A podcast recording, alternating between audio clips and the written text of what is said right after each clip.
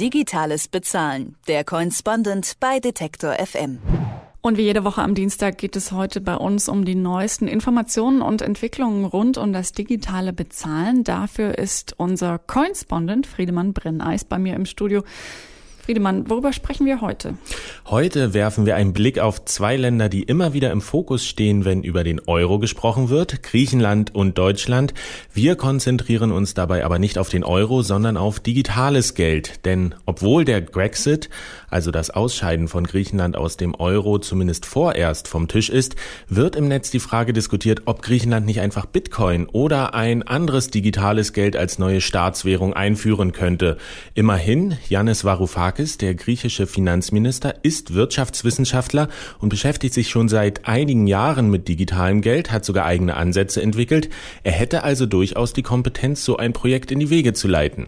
Kompetenz ist das eine, aber wäre das dann wirklich eine realistische Option, griechische Bitcoin oder digitale Drachmen oder irgendwie sowas in der Art?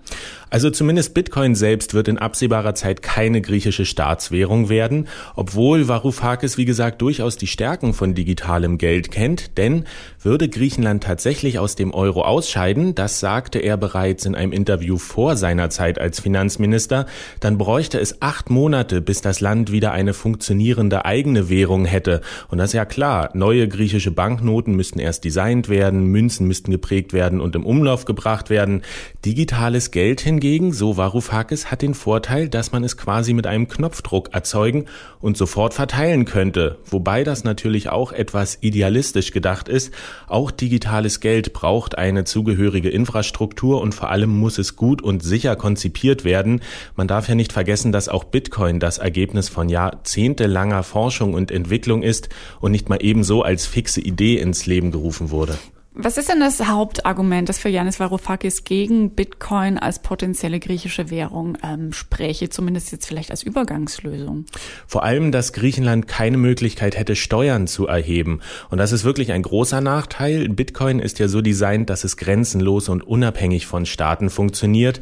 Für freiheitsliebende Menschen mag das der ideale Zustand sein, aber, so Varoufakis, wenn man bedenke, dass Staaten ja auch die Aufgabe hätten, das zivile Leben aufrecht zu erhalten, dann muss das natürlich auch finanziert werden, eben durch Steuern. Und ganz abwegig ist dieser Ansatz ja nicht. Es geht ja nicht nur um Polizei, die sich um Recht und Ordnung kümmert. Auch Straßen müssen gebaut werden. Der öffentliche Personennahverkehr wird durch Steuern finanziert. Die Sozialsysteme, Rente, Krankenversicherung und, und, und.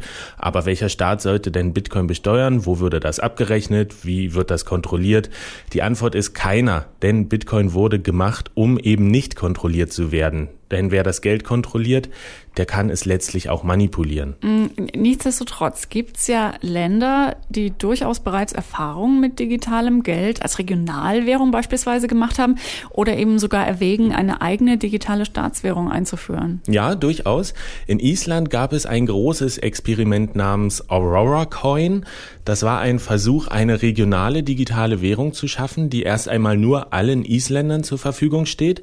Für eine kurze Zeit hat dieses Experiment auch funktioniert. Zwischenzeitlich konnte man mit Aurora Coins sogar Autos auf Island kaufen. Aber dieses Experiment ist mittlerweile gescheitert, weil es letztlich nicht so gut und sicher konzipiert war wie Bitcoin. Wobei man eben aber auch sagen muss, dass Aurora Coin kein offizielles Projekt der isländischen Regierung war. Anders sieht das aber zum Beispiel in Ecuador aus. Da hat das Parlament im Sommer letzten Jahres ein Gesetz erlassen, das es ermöglicht, eine staatseigene digitale Währung ähnlich dem Bitcoin einzuführen, um der Abhängigkeit vom Dollar zu entgehen. Seit einer Hyperinflation hat Ecuador nämlich gar keine eigene Währung mehr. Also digitales Geld ja, aber nur wenn es vom Staat kontrolliert wird. Das beschreibt ja im Grunde auch ganz gut die Situation, in der wir uns in Deutschland befinden, oder? Ganz genau. Am Wochenende ist nämlich bekannt geworden, dass sich Deutschland erneut stark machen will für eine komplette und lückenlose Überwachung und Regulierung von Bitcoin und aller Bitcoin-Handelsbörsen und das nicht nur in Deutschland, sondern international. Als Gründe werden die Gefahr von Geldwäsche und Terrorismusfinanzierung genannt, die es zu verhindern gilt an sich eine noble Einstellung, die jedoch zwei große Kritikpunkte hat. Zum einen ist es gar nicht möglich, Bitcoin zu kontrollieren, weil es ähnlich wie File-Sharing komplett dezentral organisiert ist. Das heißt, wer Bitcoin nutzen will, der kann es auch nutzen, egal ob es erlaubt ist oder nicht. Das haben wir aus File-Sharing gelernt.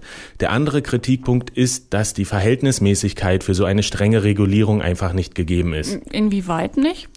Naja, bleiben wir mal beim Thema Geldwäsche. Erst letzte Woche ist ja bekannt geworden, dass eine Tochter der britischen Bank HSBC in der Schweiz dabei geholfen haben soll, rund 180 Milliarden Euro vor den Steuerbehörden zu verstecken.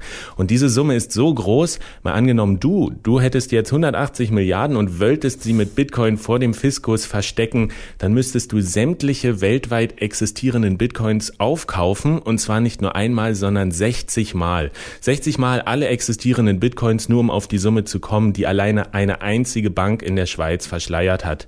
Insofern ist die Kritik, dass es viel größere Schlupflöcher gibt, die dringender gestoppt werden müssen als Bitcoin, nicht unbegründet.